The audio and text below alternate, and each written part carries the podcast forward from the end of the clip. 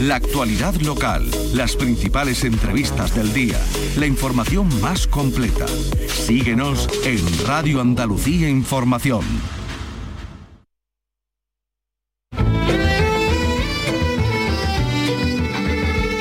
Andalucía es cultura. Con Maite Chacón. Radio Andalucía Información.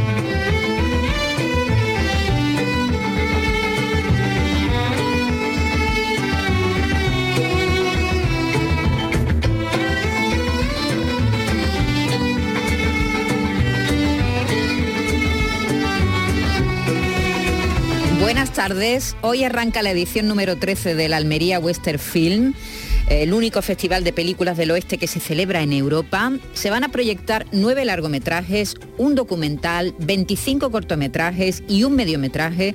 El certamen está organizado por el Ayuntamiento de Tabernas con el patrocinio de la Consejería de Turismo, Cultura y Deporte de la Junta de Andalucía. Está además cofinanciado con fondos europeos y la Diputación de Almería.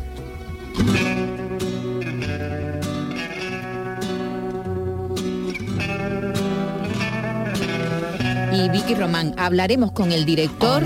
Hola, buenas tardes. Hablaremos con su director porque además es verdad que las películas del oeste están viviendo, nunca han desaparecido. No, nunca, que va. Siempre. Siempre se ha interesado el público y, lo- y los realizadores. Y los realizadores. Y realizadoras. Pero es verdad que, mm, bueno, directores como Almodóvar, ahora hay series tan interesantes como 1883, sus precuelas, sus secuelas, en- que podemos ver en las plataformas. Es decir, que mm, sigue habiendo realizadores jóvenes interesados por un género clásico, pero, pero que, que sigue es- teniendo, ¿verdad? O, Mucho eh, tirón. Estrenos y tirón.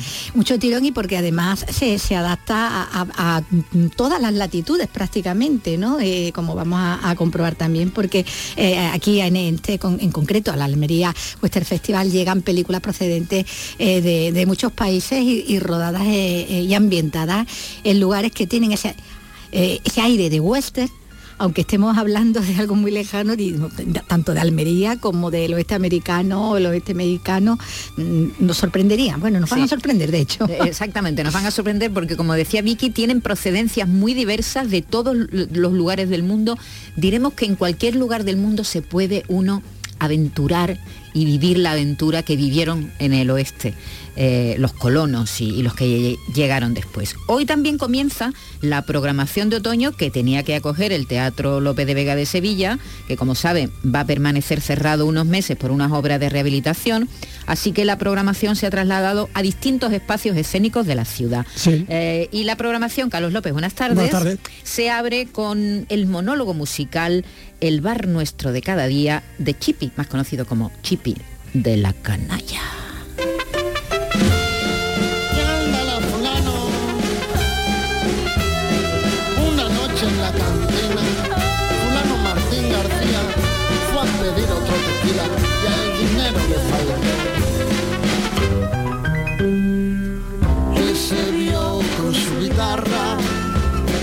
Y este fulano, mm, Carlos López, te Sí. vamos a mandar luego que interrumpas el... ¿Has hablado con ellos o te vas a presentar de Me voy a sorpresa? presentar de sorpresa. ¿Vas a llamar a la puerta? Una vez más. una vez más. Eh, bueno, le hemos encomendado esta misión. Un día le van a dar una torta, lo sé. o por lo menos un empujón, porque eh, están ensayando. Yo, yo tampoco lo las- descarto, yo tampoco lo descarto. Son las, Él va preparado ya para eso. son las 3 y 5 de la tarde. ¿A qué hora vas a ir? ¿A las 4 menos cuarto? Cuatro así? menos cuarto, así. Ah, sí. Me Eh, acercaré allí eh, eh, como, pero- pero has como la llamado- 101 aerotransportada. Me tiraré así en paracaídas, push. Pero has llamado antes para ver si están, no vaya a ser que te presentes y no están. y nos Están, quedemos están. a la hora de la cuarto de comida. hora. Está- están, están, yo tengo mi- mis contactos. Confío Están, en ti, no, no, no vamos a dejar 15 minutos en vacío poniendo disco tras disco tras de, de la, de- de- de la- de la canalla, no. un mira, disco de sí. la canalla y otro disco Y de la disco. canalla y otro de Ruibal, porque va a de estar Ruibal. Ruibal. Y, sí. y Pasión Vega también. Esta noche y Pasión Vega también, sí. Y, y alguien más también, y más, y más personas. y más sí, personas. Bueno, pues eso será a las 4 menos cuarto con un poco de emoción. Si no hay emoción. Algunos, algunos no tienen por qué estar vivos. ¿Ah, ahí, ahí lo dejo, sí, sí. Holograma. Se lleva la me tabla, la me tabla de Ouija, la lleva y Según la me, ha- me- han soplado mis, contactos, mis múltiples contactos Ajá. que tengo yo por ahí, Algunos incluso a lo mejor no están ni vivos. Pero algún holograma o algo, porque eso ahora mismo en Las Vegas se lleva mucho, un holograma y se ponen a cantar al lado. El holograma es muy de Las Vegas. Estamos en Andalucía. Y nosotros estamos en Andalucía. está en Las Vegas se queda en Las Vegas. Eso será aproximadamente a las 4 menos cuarto, pero antes tenemos otro estupendo contenido. Por ejemplo, vamos a hablar de un festival muy moderno, de los que a ti te gustan. Muy moderno, efectivamente, de, de un festival que se llama el Moment Festival, que es un festival de, de cultura underground y que bueno, incluye pues graffiti, incluye música por supuesto electrónica, incluye poemas. Se celebra en Madrid, en Málaga y en Sevilla, pero bueno, bueno, nosotros el que nos interesa es el de Málaga, por supuesto, que, Que es el primero, ¿no? que es el primero, el día 13, y, y también ya posteriormente el de Sevilla, que será el 24. Y vamos a hablar con uno de sus organizadores, Muy bien. con Edu Acosta. Moment se llama este, Moment este festival. Festival. Y hoy se han presentado los premios nacionales de flamenco que convoca la Cátedra de Flamencología y Estudios Folclóricos Andaluces de Jerez. Y lo hacen en el año que celebran 65 años de vida. Los galardones se van a entregar el próximo 4 de noviembre en los museos de la Atalaya y la lista de los premiados es de categoría. Por ejemplo, Alcante, Vicente Soto, Sordera. Con el traili,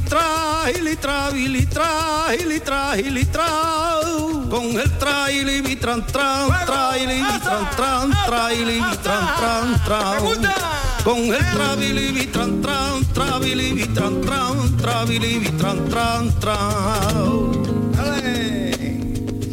Así va que eso es lo que le planteamos esta tarde. Si se quedan con nosotros un ratito, pues se lo van a pasar estupendamente, eso espero. ¿m? mi sangre. 3 y 7 de la tarde. la sal que te debo. Que tú eres como la música, dulce plenitud del tiempo. Y maestra.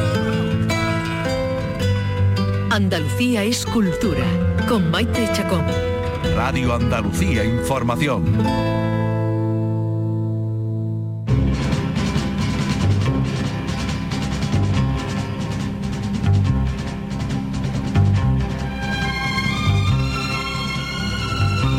Hoy comienza en Tabernas la edición número 13 del Almería Western Film Festival, una nueva cita con el cine del oeste en el lugar que más rodajes del género ha acogido a lo largo de muchos años. Estamos con Guillermo de Oliveira, su director. Hola Guillermo, buenas tardes. Buenas tardes, ¿qué tal? Aquí está también conmigo Vicky Román. Hola, ¿qué tal, Guillermo? Muy buenas. Hola. Bueno, ya habéis empezado, ya diremos, está, eh, ya ha empezado la fiesta, han empezado los pasacalles, de hecho ya han empezado también lo- los proyecciones. Esta edición además con un cartel, con una imagen gráfica muy espectacular, ese revólver enfundado que simula la cabeza de un caballo que nos ha encantado, Guillermo. Impactante. Sí, hombre, es obra del maestro Javier Jaén, habitual de, de las películas de Pedro Almodóvar. Bueno, fíjate que Pedro Almodóvar viene de, de rodar, bueno, y estrenar, ¿no? Ese, ese western, ¿no? Ese, ese homenaje Sí, que ha sí, hecho a... tam- también Pedro Almodóvar se ha sumado al western. Sí, sí, bueno, y de hecho vamos a poder verlo en su localización de rodaje, ese, ese mediometraje western que rodó el año pasado. Lo vamos a proyectar este viernes en el Rancho Leone y a la, y a la proyección además asistirá el legendario director de fotografía José Luis Alcaine a presentar la, la obra. Ah, es uno de los platos fuertes ¿no? que tiene esta, esta edición sin duda, en la que recordamos ahí en, en lo que es la sección oficial a concurso, seis largometrajes, ¿no? Y de muy Son- diferentes procedencias, ¿no? Sí, la sección oficial son seis largometrajes de pues prácticamente cada, cada rincón del, del planeta. Tenemos una película chilena que por cierto ha sido elegida para representar a ese país en los Oscars, Los Colonos. Vendrá su director. Felipe Galvez a, a presentarla. Tenemos un western irlandés, eh, coproducción con, con Dinamarca, de Linur Palmason, Gotland, y su actor protagonista, Elliot Cosset vendrá también a presentarla. Tenemos pues una película como La Espera, que es un western más rural andaluz, con tintes de, de terror. Y, y una película australiana como The New Boy de Warwick Thornton, que ya nos sedujo hace cuatro años con Sweet Country y, y ahora visitará por primera vez el, el festival junto a su montador, eh, Nick Meyers. Y esta mañana hemos podido ver en el, en el teatro una, una apuesta de un director kazajo, Maxim Akbarov, que se llama Steppe, y es un neo-western de acción de, de dos rangers en, en la estepa de, de Kazajstán, eh, y una película que ha podido disfrutar ya el, el público aquí en Tabernas.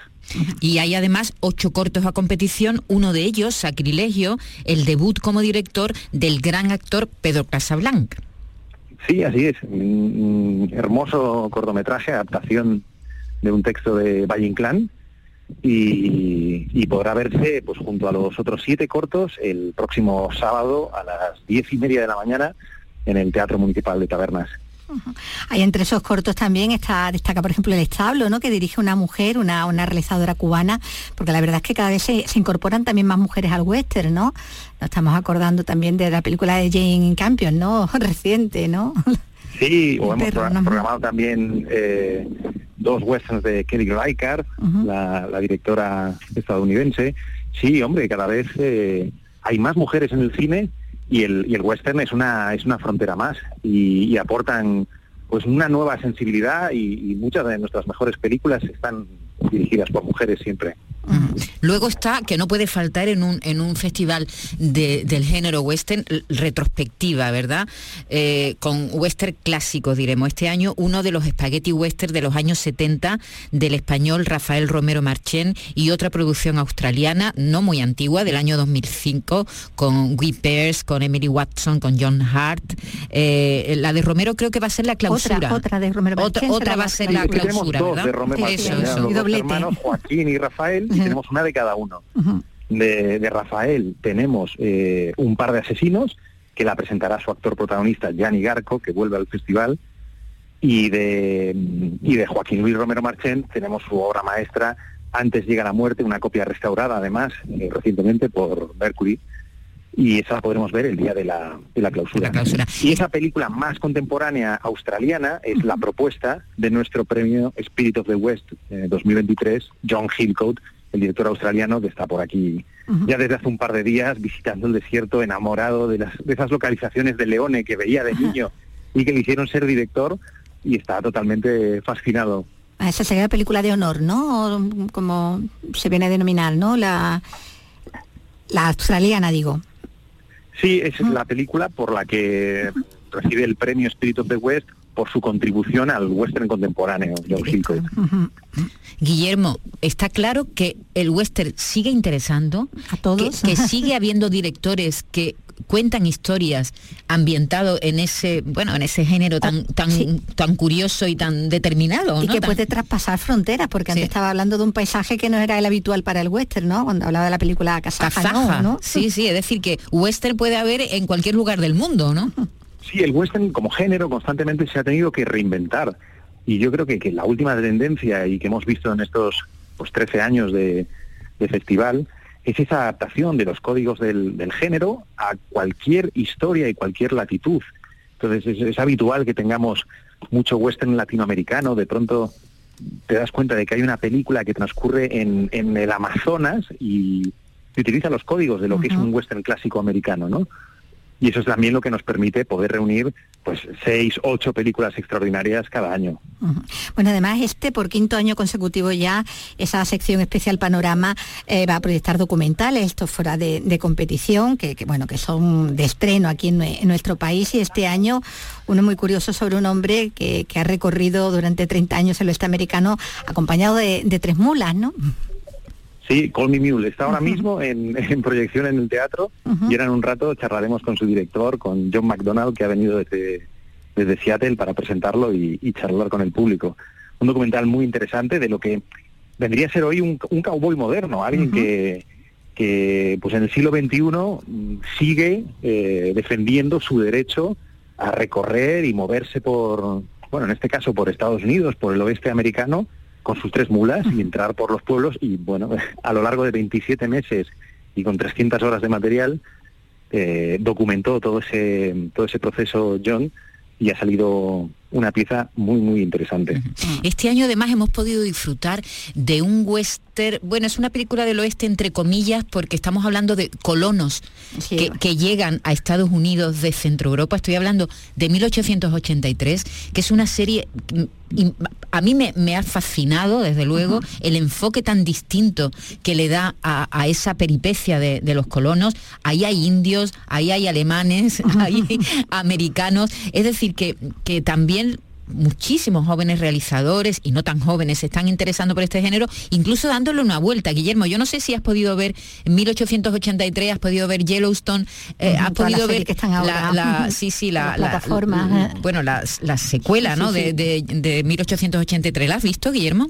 No, no he podido, no he podido. La verdad que, que tengo poco tiempo para series y al final ese es mi gran damnificada, es el mundo de, de las series y, y me, me acabo terminando con el cine y sé que me estoy perdiendo cosas extraordinarias. Pues sí. en materia western además. Sí, sí, en los está mirando años, mucho al oeste. Sí, Está 1883 viendo mucho. además tiene una originalidad que es que es la, la protagonista es una chica y entonces mm, tampoco eso es muy habitual, ¿no? Porque el, el western, aunque hay grandes obras, está ahí Godless, por ejemplo, que es una maravilla, ¿no? Sí, pero es muy masculino. Pero es verdad que en general es un género masculino, ¿no? Y de pronto que una mujer sea la protagonista, la verdad es que a mí me, me ha encantado y la recomiendo que nos esté oyendo, que la busquen porque está muy, muy bien. Y en 1883. Está Kevin Costner. Sí, no sé Sí, sí. sí. Eh, bueno, es un western moderno, se puede decir, porque ya, ya estamos en la actualidad, pero eh, deriva de 1883 de esa familia de colonos que llega, que llega, bueno, conquistando, conquistando el oeste, ¿no?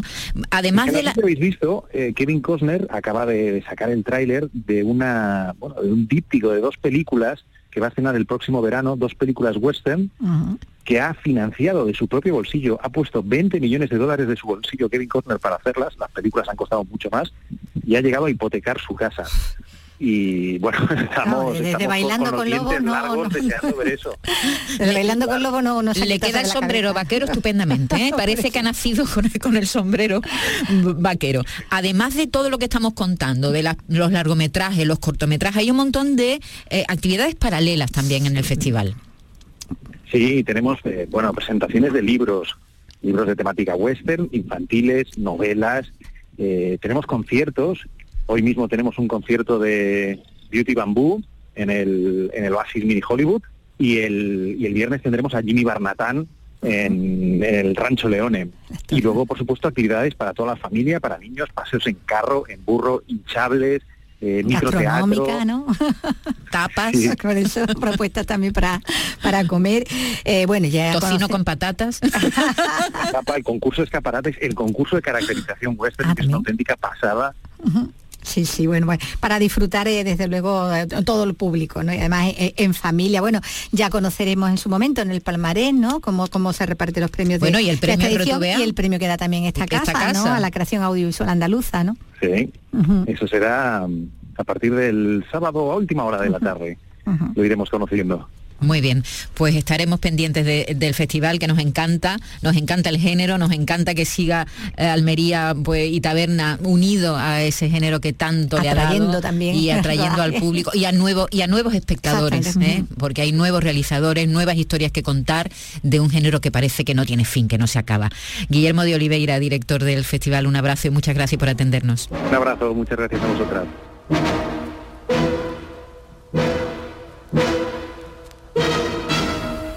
Y como mañana es fiesta, Vicky, ahí eh, se han adelantado los estrenos, Se ¿no? han adelantado algunos de los estrenos. El viernes Algunos, todavía llegarán algunos otros, estrenos ¿no? más a la cartelera, pero claro, como viene el puente, el festivo mañana, ¿no? Puente para quien pueda, pues a- por eso se adelanta la- en la cartelera ya algunos de, de los estrenos. Y precisamente lo que nos comentaba el director de- del Festival de, Almería, del cine de, western de, Almería, Guillermo de Oliveira, bueno, pues una de las películas eh, que, mm, que se puede ver allí, que se va a poder ver allí dentro de la sección oficial, llega también a, a las salas de cine. Estamos hablando de la chilena Los Colonos. We lost another man today. Un hombre menos no es problema. El problema son los indios. Quiero que abra una ruta hacia el Atlántico para mis ovejas. Ahí hay un terrateniente de la aristocracia blanca, ¿no? De la, de la zona que está decidido, bueno, pues terminar a, a echar, exterminar a fin de cuentas a la población indígena, ¿no? Que bueno, que en paralelismo con lo que pasaba con los nativos americanos, ¿no? En, en el oeste de, De Estados los Unidos. Estados Unidos, ¿no? Bueno, pues en esta película que se ambienta, pues como nos decían también, ¿no? En, en la Tierra de Fuego, eh, en Chile, en 1901, a comienzos de, en- del siglo del siglo XX y ahí con un guía mestizo, ¿no? Que está trabajando con esos mercenarios a los que se le encarga esa, esa tarea y que bueno, que va a tomar conciencia, ¿no? De lo que se está haciendo pues con, su pueblo, ¿no? También. Bueno, pues uno de los estrenos que llega este fin de semana, esos estrenos que decimos adelantados, como llega también, eh, bueno, una película que viene también con una cierta polémica, ¿no? Precedida, ¿no? Eh, eh, que es esa que, que cuenta el tema del tráfico de, de niños para su explotación sexual, eh, Sound of Freedom es de la que estamos hablando, que protagoniza Jim Caviezel y, y que bueno, que está dando lugar pues a, a muchos comentarios, ¿no? Es la red criminal internacional con mayor crecimiento que el mundo haya conocido. Ya ha superado el tráfico ilegal de armas. ¿Cuánto tiempo llevas con esto? 12 años ya. ¿Cuántos pedófilos has atrapado? Una película que han rechazado en, en distintas plataformas, ¿no? La rechazaron en Netflix, lo de la- lo de la polémica, la rechazaron ¿no? en, en Disney. Para muchos entrar en unas teorías conspiranoicas, ¿no? De, de- de la conspiración, eh, luego está el tema también de Caviezel, que últimamente, bueno, pues había posicionado de una manera así como muy radical, ¿no? También, y había eh, tenido algunas declaraciones ahí un poco eh, que para muchos, bueno, pues que no, que no comulgaban con ella, sí, ¿no? hay Y que entonces, recordar claro, que, que es el director de La Pasión de Cristo. eh, que el protagonista, el, eso, bueno, el- sí, el, el el director, el director, el director de la Pasión, Exactamente. no, de la Pasión de Cristo era Mel Gibson. Sí, eh, bueno, La Pasión de Cristo no, ¿cómo se llamaba? Eh, bueno, la otra, la otra, no era La Pasión de Cristo, Sí, era... bueno, eh, Caviezel era el, protagonista de la película de, de Mel Gibson. Entonces Sí, ahí, bueno, pues hay una bueno, polémica en torno, en torno a que, bueno, que sí es muy ultraconservadora, que sí. hay- ha habido una financiación por parte de grupos más ultra. Bueno, la cuestión es que la película llega Con con polémica, pero que bueno, que está tratando pues ese, ese tema. Eh, luego también hay películas, eh, hay cine español, hay también películas españolas, bueno. La directora Paula Ortiz, ¿os acordáis de La novia, ese trabajo tan fantástico tan que hizo? bonito. Bueno, pues ella dirige ahora Basado en, en, en en Lorca, en, en Bodas Lorca, de Sangre. bodas de sangre. Bueno, pues ahora dirigen un blanco y negro precioso eh, a Liv Schrader, a- a- al actor norteamericano, en Al otro lado del río y entre los árboles, que adapta bueno, una historia de Hemingway, el romance en Venecia, a punto de estallar la Segunda Guerra Mundial entre un coronel de Estados Unidos, eh, desencantado, descreído de todo, y una aristócrata italiana. No he venido a Venecia solo a cazar patos, ¿verdad? ¿Has oído hablar de una ejecución en masa del 43? Usted es el famoso coronel Canwell. Sí, por el momento. ¿Se encuentra bien? ¿Voy demasiado rápido? Tengo una sugerencia que hacerte. ¿Por qué no te enseño mi hermosa ciudad? Bueno, pues la película de, de Paula Ortiz que llega también a, a las carteleras y la otra, el otro estreno español, el que viene, bueno, más, con más papeletas para hacer taquilla, por aquello que es comedia, ¿no? Y comedia así muy, muy desenfadada, muy actual, es el Me he hecho viral, que protagoniza Blanca Suárez como esa mujer que la lía en un avión, hasta el punto de que las redes sociales, bueno, pues la, la crucifican, ¿no? No es tan segura como parece. Es buenísimo el vídeo, ¿eh? Menuda loca. Me odia todo el mundo. Cuatro pringados en redes no estoy en mí. Cuatro millones de visionados en un día, ¿eh?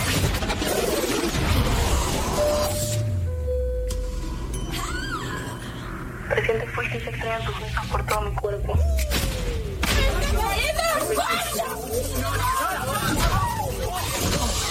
¡Que se han cargado al piloto!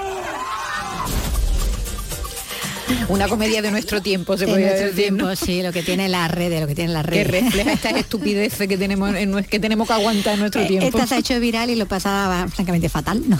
Y ahí ya empieza más- a haber todavía más equívocos en cadena. Muy bien, bueno, pues Es más, son- ahí va más Suárez, decía Blanca Suárez en la, en la protagonista. Muy bien, estos son algunos de los estrenos que eh, podrán disfrutar desde hoy, porque como mañana es fiesta, pues siempre pasa, ¿verdad? Se adelantan Mm, algunos claro, para aprovechar.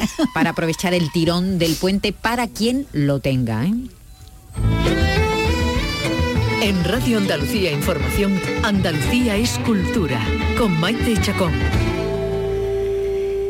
Y hoy hemos conocido eh, los premios nacionales de flamenco que convoca la Cátedra de Flamencología. Mm, entre otros premiados, Vicente Soto, Eva Yerbabuena, Rafael Requeni, son algunos de los principales galardonados. Vamos a hablar con Francisco Pereira, él es presidente de la Cátedra de Flamencología de Jerez y Estudios Folclóricos de Andalucía. Francisco, buenas tardes.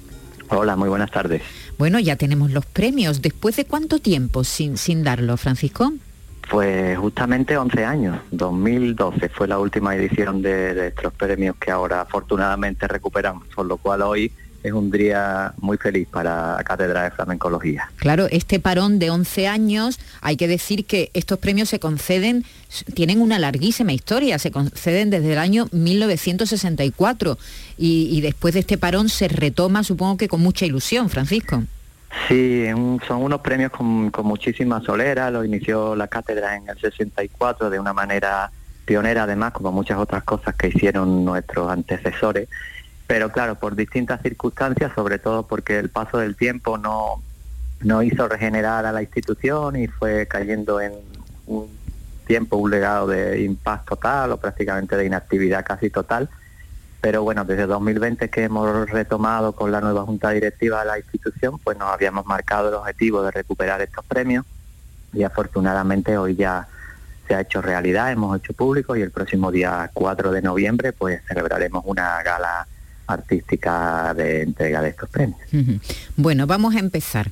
La Copa Jerez de Baile va a ser para Gema Moneo, la Copa Jerez de Guitarra para Alfredo Lagos, la Copa Jerez del Cante para Luis El Zambo, hay un premio Cátedra de Honor para Romerito de Jerez, hay un premio a la investigación de José Luis para José Luis Ortiz Nuevo, un premio a la divulgación del Círculo Flamenco de, de Madrid, el premio a la maestría a Carmen Linares, el Premio Nacional de Guitarra a Rafael Riqueni, el Premio Nacional de Baile a Eva La Hierba Buena y el Premio Nacional de Cante a Vicente Soto Sordera. Es decir, que aquí todos los nombres son incuestionables. Eh, Francisco. Sí, evidentemente. El problema que hemos tenido es que al haber estado 11 años sin entregar los premios, pues claro, se han ido acumulando artistas de una trayectoria inmejorable y evidentemente eh, muchos de los que no han sido premiados pues pues tienen a lo mejor el- el- la misma el- la misma gana o la misma el mismo reconocimiento, el mismo mérito que, que los ganadores, ¿no? Pero bueno, es cuestión de, de volver a andar el camino una vez que lo hemos retomado y, bueno, espero que en próximas ediciones pues vayamos un poco poniéndonos al día, que es lo importante. Eh, estos premios también ponen, venga, volvemos a hablar de la Cátedra de Flamencología de Jerez. ¿Cuál, cuál es vuestro cometido? ¿A qué os dedicáis, eh, Francisco, vosotros? Bueno, pues como he dicho antes, una institución fundada en 1958, este año cumple 65 años, y entre los puntos fundamentales que, que de su creación pues están el desarrollo, la divulgación, la promoción y, sobre todo la difusión de- del arte flamenco en todos su en todos sus aspectos, ¿no? Porque además de centrarnos en el tema de la flamencología, pues también, como bien dice el nombre, que es un poco largo, de estudios folclóricos andaluces, ¿no? Entonces, bueno, es otra rama que, que está ahí y que, y que siempre se intenta potenciar. El problema es que, bueno, ha estado, como digo, mucho tiempo parada y nos ha costado muchísimo volver a reactivarla, volver a, a- a que la cátedra estuviera en una primera línea, pero bueno, poco a poco se van dando pasos. Hemos recuperado también la revista de flamencología, que ya este- a final de año pues haremos el tercer número y a primeros de año incluso vamos a hacer un número especial en colaboración con la Universidad de Cádiz del Congreso que se va a hacer en noviembre de Lola Flores. Bueno, poquito a poco vamos recuperando el paso, que diría yo, pero no es una institución que con muchísimos años fue la primera en llevar el flamenco a la universidad. Bueno, tiene, yo cada vez que repaso un poco la historia de lo que hicieron Juan de la Plata, Manuel Río Ruiz, una serie de, nombres que fueron importantes, pues digo que prácticamente ellos habían inventado todo, ¿no? De lo que conocemos hoy día en el flamenco, porque hicieron una labor encomiable. Y hay que recordar que no hay gran flamenco y gran representante de, de- tanto del baile, del cante, del toque de- del- del flamenco y también de los investigadores que no tenga este premio, ¿verdad, eh, Francisco?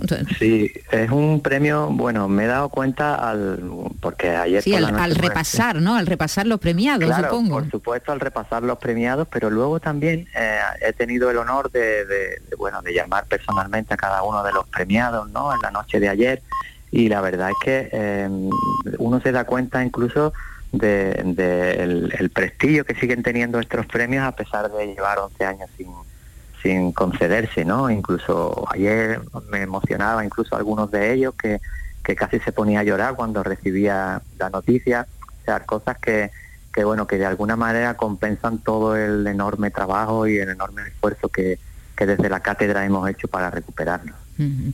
Eh, la, entrega de premios se tendrá lugar el 4 de noviembre a las 12 y media en los museos de la Atalaya.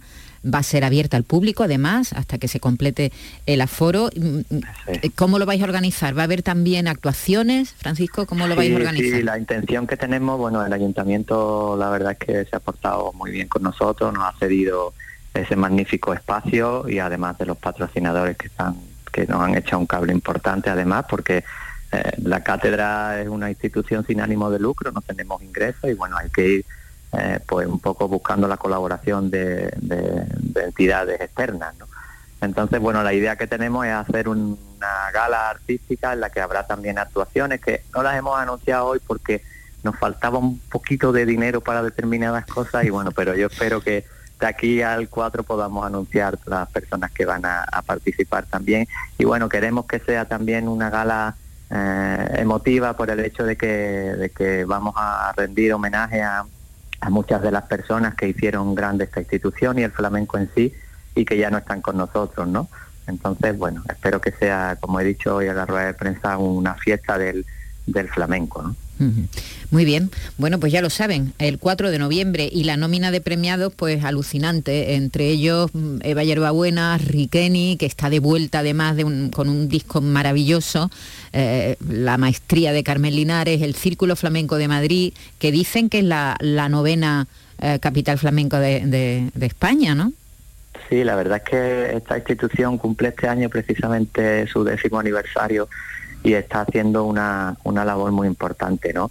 Bueno, en, los finalistas, porque hemos hecho en la cátedra, hemos hecho dos votaciones, una primera en la que todos los miembros de la cátedra pues apuntaban cinco posibles candidaturas y luego de los más votados de esas cinco candidaturas pues hemos hecho una segunda votación eh, de esos tres, de los tres mejores para elegir al ganador, ¿no? Y la verdad es que ha habido y hay precisamente entidades que están haciendo una una, una labor muy importante en pro del flamenco, ya no solo en Andalucía, sino también fuera de ella.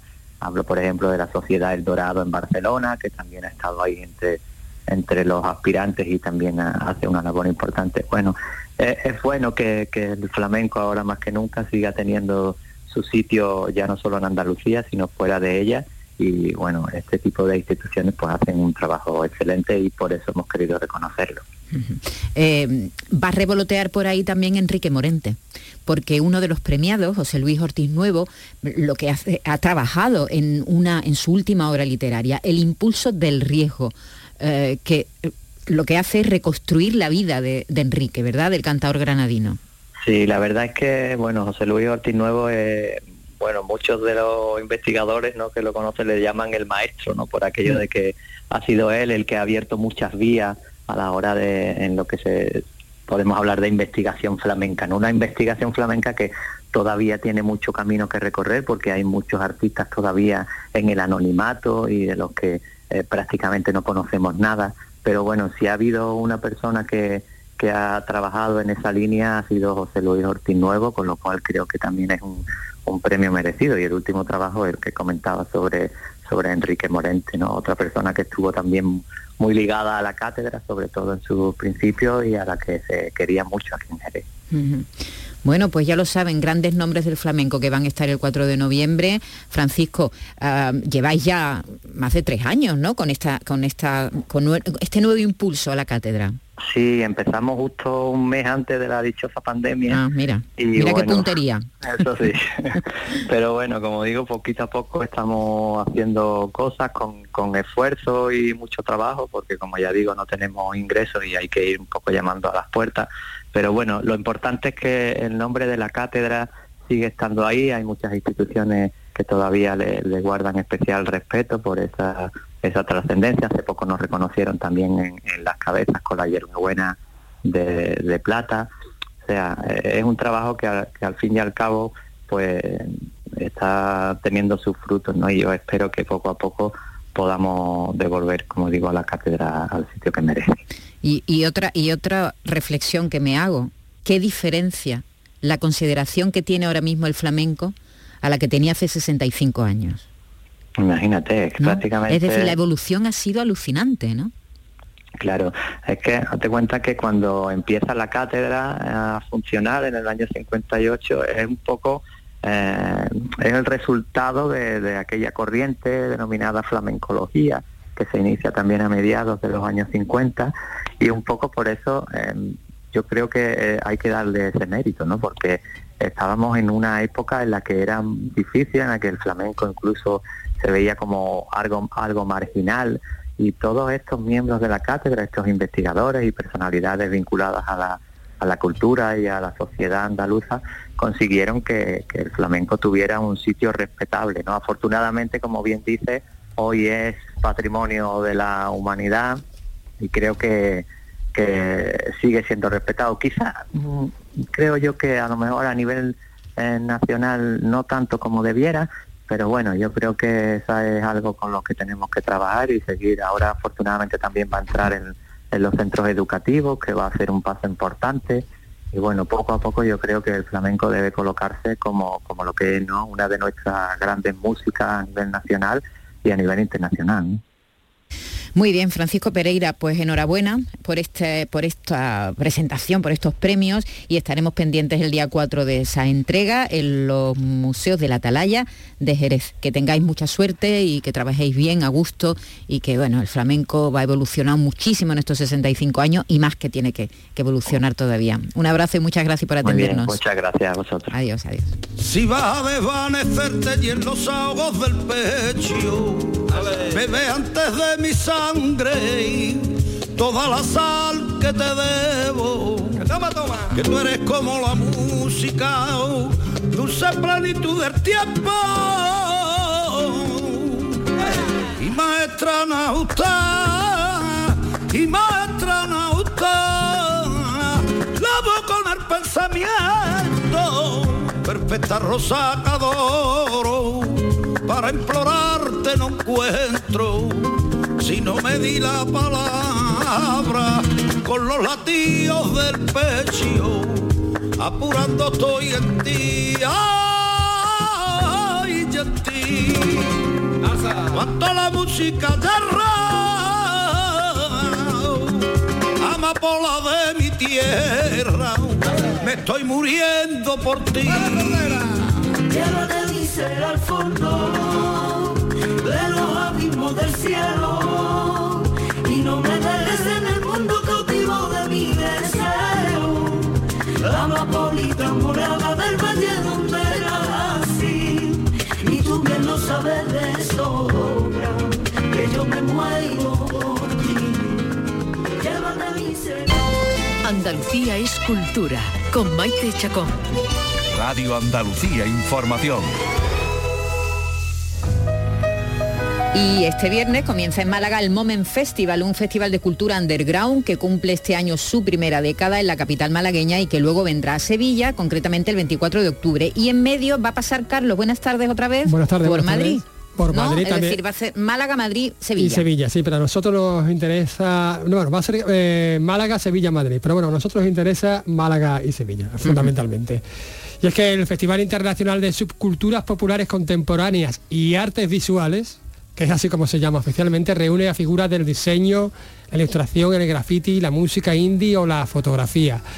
Ofrece talleres, conciertos, conferencias, para un poco de todo. Vamos a charlar con uno de sus coordinadores, el fotógrafo Edu Acosta, que bueno, que tenemos aquí a nuestro lado. Hola, ¿qué tal Eduardo? ¿Cómo estás? Hola, buenas tardes. Bueno, cuéntanos de qué, cómo nace este encuentro y, y qué es Moments. Moments es un festival alternativo a lo que normalmente se conoce como, la cultura institucionalizada.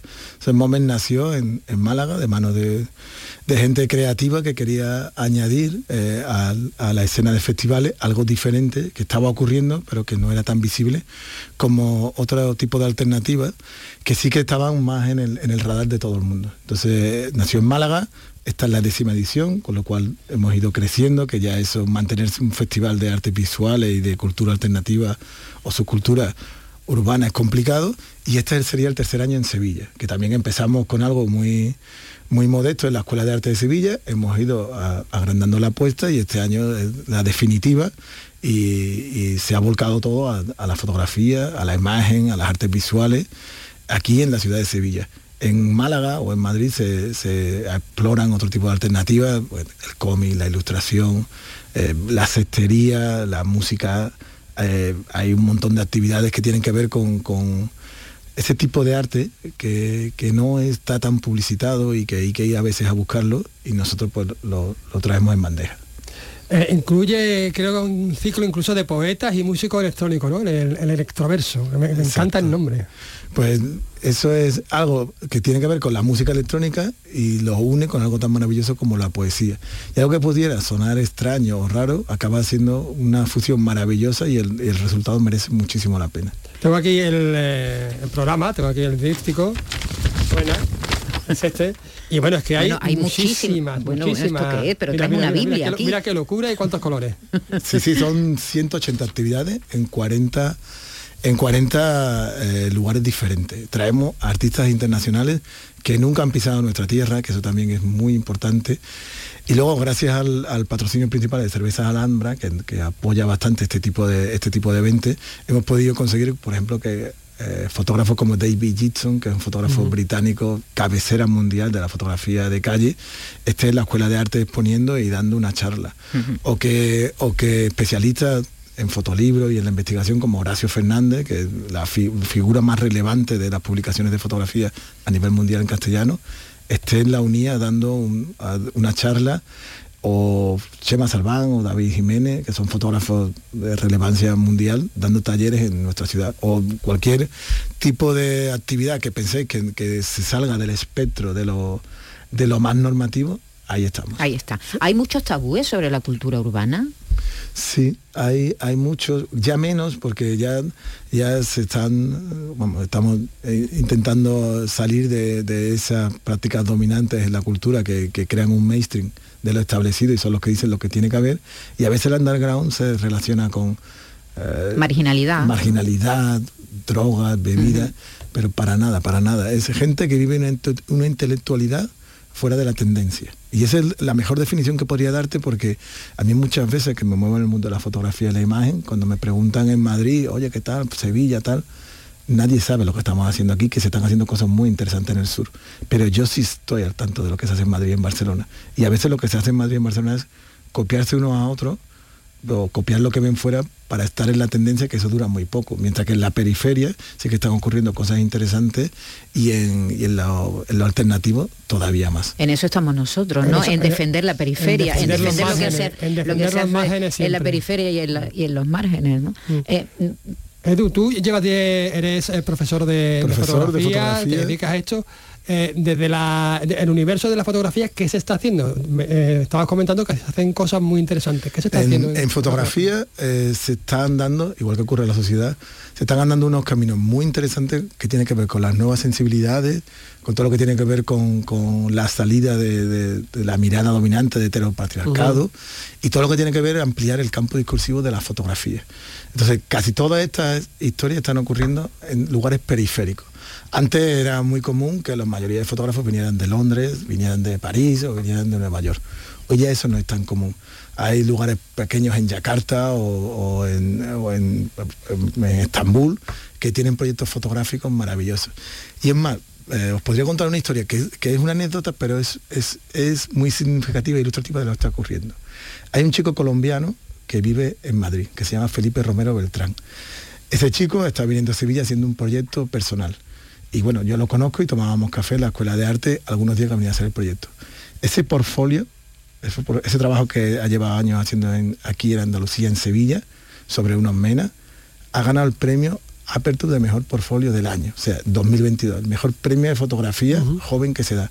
Y en 2023 ha ganado el premio a Mejor Talento Joven Mundial de- que da el Museo Foam de Ámsterdam. O sea, las dos instituciones que premian el talento joven, el chico tiene treinta y pocos años, han valorado un premio que se ha hecho aquí en Sevilla con un chico colombiano y un proyecto maravilloso sobre, sobre los flujos migratorios y los resultados de las políticas contradictorias que tienen que ver con la legalidad o no de, los MENA en algunos momentos. Eduardo, eh, relacionamos siempre este tipo, la cultura underground con la juventud.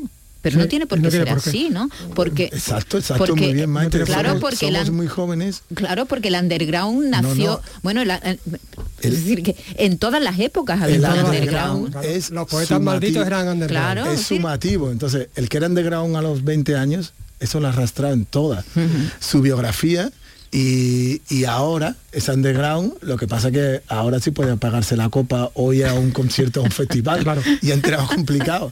Pero sí que hay una escena interesante y no es no es eh, una edad avanzada, hay mucha gente joven que, sobre todo en fotografía, en lo que tiene que ver con la música y lo que tiene que ver con la escena alternativa de graffiti, el cómic, el, el skater, que está sumando. Y que es transversal no no, claro, es, no, no es, es, es, inter, es, es intergeneracional se puede decir no y, y es un, un, un, un, trabajo que se ve porque tú ves a los chicos jóvenes que hacen igual que el festival Moment que a través del skate llegan a la fotografía o a través de la música llegan al arte. O otras personas que a través de otro tipo de arte como el cómic llega a lo mejor a, a ser muralista o un grafitero conocido Estoy, eh, por ejemplo, se me viene a la mente Nazario, ¿no? Que Nazario, sigue siendo toda la vida. Ana Curra, que, que Ana Curra, que, que la semana pasada hablábamos, de, de ella, ¿no? ¿verdad? Eso siguen siendo muy punky y tienen ahora ya 60, 70 años. Claro. Sin embargo, Entonces, por ejemplo, el, eh, tiene, tiene su influencia en la cultura de masas. Por ejemplo, eh, no sé si has visto la última portada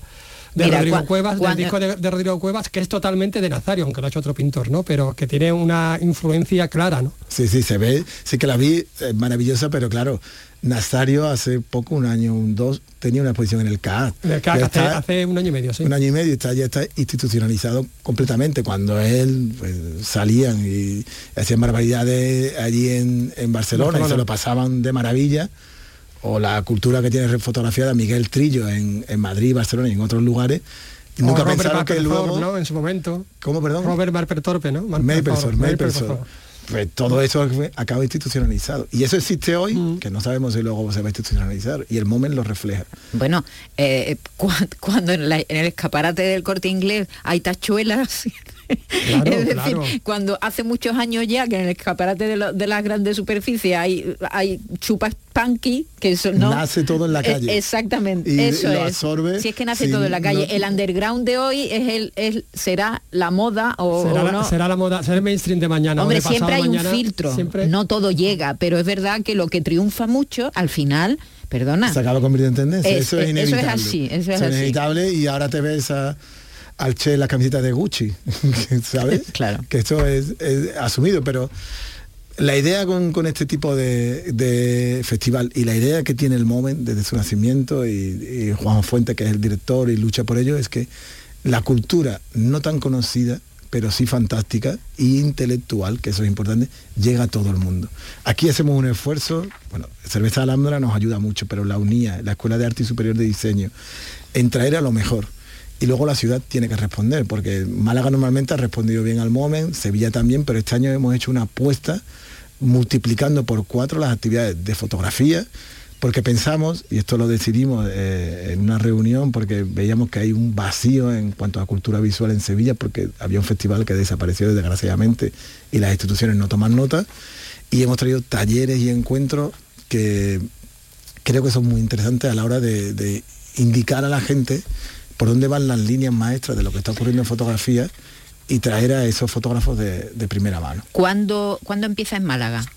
En Málaga empieza el 13 de octubre. El 13 de octubre, es decir, que en pleno viernes, puente, ¿no? el viernes. Sí, sí, el viernes, el viernes, el, El día de San ya- Eduardo, el día de San Eduardo. De San- en- el día de tu santo. Exacto. El día de tu santo. y luego aquí en Sevilla la semana siguiente. Muy bien. 24. Bueno, pues estaremos pendientes, ya lo saben. mm, Moment Festival, vamos a acercarnos sin, sin prejuicios. Ninguno. Hablaremos, prejuicio. hablaremos más. ah, eh, eh. Intentaremos hablar con algún, con algún artista, exactamente. Perfecto. Eduardo, muchas gracias, no te vayas, porque mira, hoy comienza la programación de otoño que tenía que acoger el Teatro Lope de Vega, que como saben va a permanecer cerrado unos meses por obras. Diremos que es la programación de Lope de Vega en el exilio. ¿Te gusta Sí, eso? me encanta. Sí, te gusta eso, ¿no? Eh, así que la programación se ha trasladado a distintos espacios escénicos de la ciudad y, la- se va a abrir con el monólogo musical El bar nuestro de cada día de Chipi, más conocido como Chipi de la Canalla, que también es underground, por cierto. Un Del. Pumarejo, del Pumarejo. pu- viven, es de Cádiz, pero vive en el Pumarejo. El. Entonces, eh, se desarrolla en un bar donde se está celebrando un velatorio y hemos mandado hace un ratito a Carlos López al ensayo. Sí. Ah, muy bien. ¿Te, te apetece oír lo que ha pasado? supuesto, Venga, por vamos a supuesto. Andalucía es cultura. Radio Andalucía Información.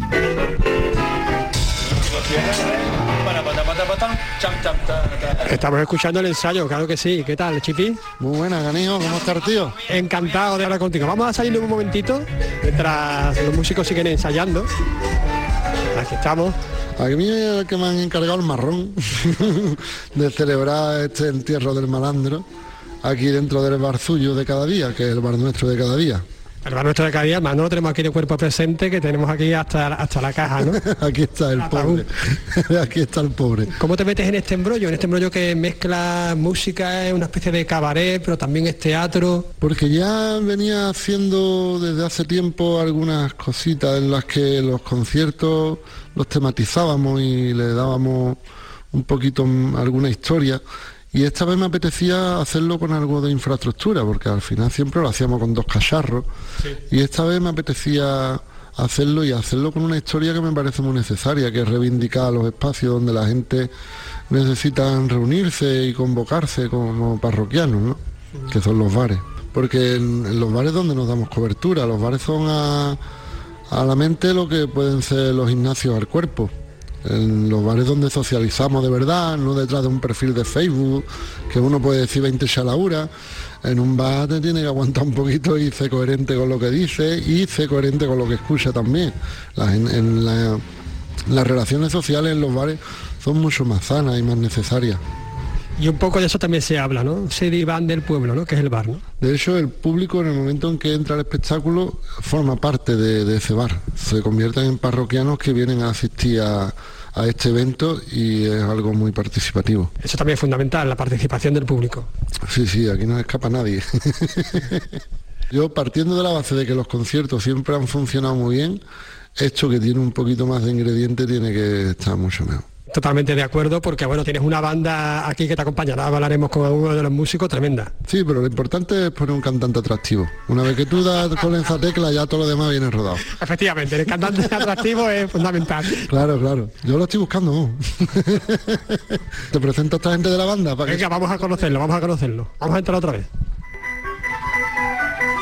Venga, vamos a empezar por Javier Galeana, que eh, es junto a Chipi, también responsable de la música. Muy a Cuba, ¿no? Muy a La Habana, ¿no? Bueno, aquí de todo, ¿eh? Aquí, de todas formas, Cuba, La Habana, si todo el mundo sabe que el Caribe empieza y acaba en Cádiz. Cádiz viene siendo el clítoris del mundo. ¿Cómo habéis abordado una música festiva para algo que en principio, bueno, quiero decir, es un ritual de duelo, ¿no?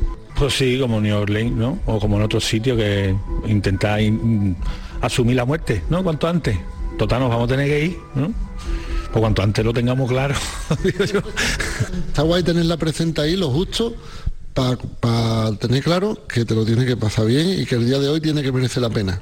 Entonces está bien recordar un poquito de ello, que nos vamos a morir. Ay, gracias por recordármelo, porque a lo mejor hubiera desperdiciado el día de hoy. Armando era buena persona, mala o regular. Bueno, ha sido persona, ha sido persona, y como todas las personas, como todas somos muchas, pues a veces te coge buena gente, a veces un poquito eso, a veces tristón, a veces más contentito. Eso te pasa a ti también. Todos los días, a mí me pasa todos los días. Claro, no, si eso hay, hay horas para todo, hay horas para todo. Y de eso también se habla, ¿no? De, de esa- de esas sombras, ¿no? Sí, el malandro, es- todo el mundo nos comemos eh, la parte buena de la gente y la parte mala. Pero hasta el más hijo de puta del mundo tiene un colega. Y hasta el más bueno del mundo hay alguien que le cae malamente. Habrá dos o tres que le hayan cogido coraje a Gandhi y lo tenían atravesado. Y ahí tendría a Hitler dos o tres colegas que estaban fritos por verlo. Y yo a veces viene Adolfo Picha, ¿cuánto tiempo hace que no lo veo? Ya jugué todos los domingos para jugar fútbol con un montón de gente. Tú. Ya te digo, imagínate. El mismo nombre ya te está diciendo Netanyahu. Vamos a seguir hablando con los músicos. Vamos a empezar por el piano. Que lo tengo aquí más a mano. Miguel Lennon López. Vaya apodo guapo, ¿no? Miguel Lennon. Desde cuando era joven tenía mi pelito a la John Lennon, pero ya eso se acabó. Sí. Así que, el- pero el mote, el mote se ha quedado, sí, sí. Pero no vamos a describir tampoco cómo tenías ahora el pelo, pero bueno, cada uno lo tiene como lo tiene. Ya está. Exactamente. Miguel, tú llevas aquí un poco la, la voz cantante, ¿no? Eh, El piano cantante. el piano sonante, sí. Eh, bueno, la parte armónica, rítmica eh, condensada, la banda condensada aquí ya está entre flamenco, jazz, cosa latina y cosa folclórica ¿no? y mediterránea. Yo creo que esto tiene ese tipo de, de influencia, de repertorio, buscar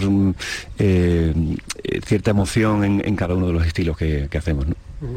También un poco acompañar, acompañar el, el relato, ¿no? Acompañar lo que se dice y a lo mejor impulsar a que se, se anime el público, quizá. Eh, claro, siempre. El, el texto es esencial para, para el mensaje, así que la música es el soporte, eh, el vehículo perfecto para, para dar el mensaje. ¿no?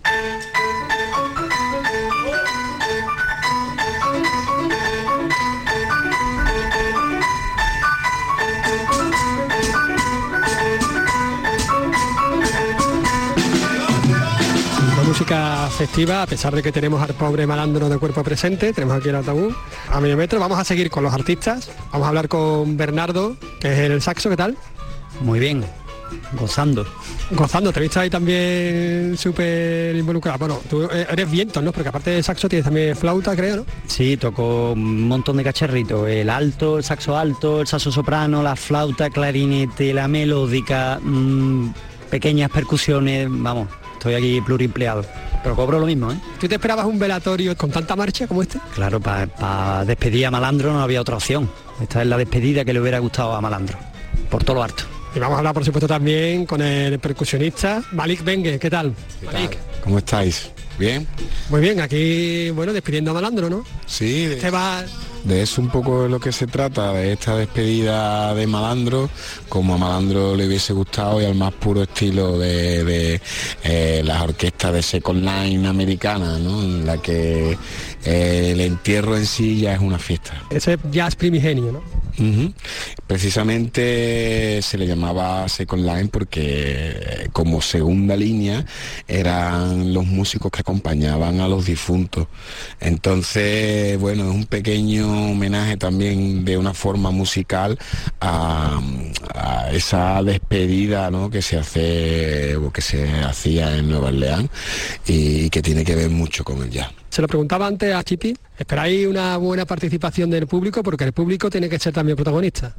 Siempre en todos los conciertos de la canalla el público tiene su rol y no solo hay determinados momentos en los que la música eh, requiere de un acompañamiento por parte del público, sino que bueno, algunas de las canciones nosotros directamente saltamos al público, invitamos al público a cantar y a, colaborar, ¿no? En un poco lo que es la escenografía y la música de, tanto de la obra como de cualquier concierto de, la canalla. ¿Tú qué parte prefieres? ¿La parte más, más rítmica, menos? Eh, hombre, yo como percusionista prefiero la parte más rítmica y me encanta porque dentro de la obra podéis escuchar eh, pues eso, una parte un poco más coplera folclórica, una parte más flamenca, una parte más jazzística y también una parte latina, ¿no? Que nos invite a bailar. Entonces, bueno, pues creo que, que es bastante completa, ¿no? Eh, invitamos a todo el público que venga, que traiga una actitud pues participativa. Que de eso se trata. Que de eso- por cierto, el ataúd se abre, eh, podemos ver qué hay dentro. Por supuesto, el único riesgo es que te caigas dentro. Yo espero que no. Da un poquito de cosa, tú sabes. Pues se ha abierto, se ha abierto. Por dentro que hay colorido ahí que... ¿Quiere probarlo? ¿Quiere probarlo? De momento no. Siempre hay tiempo. Tranquilo que ya tendrá tiempo. Exactamente, tranquilo que ya tendremos tiempo. Bueno, Chipi, hacemos un llamamiento a todos aquellos que quieran ver el velatorio y disfrutar de este velatorio, el velatorio más, más divertido quizá de, de toda nuestra vida. Bueno, no sé, seguro que todo el mundo tiene algún tío que cuenta unos chistes muy buenos y ha tenido un velatorio muy, muy bueno en su familia. Pero lo bueno de este velatorio es que como el muerto te da igual, pues entonces se disfruta mucho más. Un poco ese humor negro también muy, muy de aquí también. ¿no? Sí, está muy, muy basado en la, en la idea de mexicana, o más, más que mexicana de Nueva Orleans. En ese punto afrocaribeño de que la vida hay que celebrarla hasta cuando acaba. Pues con eso nos quedamos, con que la vida hay que celebrarla hasta cuando acaba, hay que exprimir la vida hasta la última gota. Pues esta noche, a las 9 de la noche, si no me equivoco, ¿no? Sí, correcto, canijo. ¿Y después dónde vamos? Después no tendremos que ir a algún sitio a terminar de celebrar la vida. Pues ya está. Hasta gastarla. A las 9 de la noche, no se lo pierdan. Pues ya está, hasta ahí hemos llegado. Nos vemos mañana, no, que no hay programa. El jueves, el viernes, ¿no? El, el viernes. Adiós.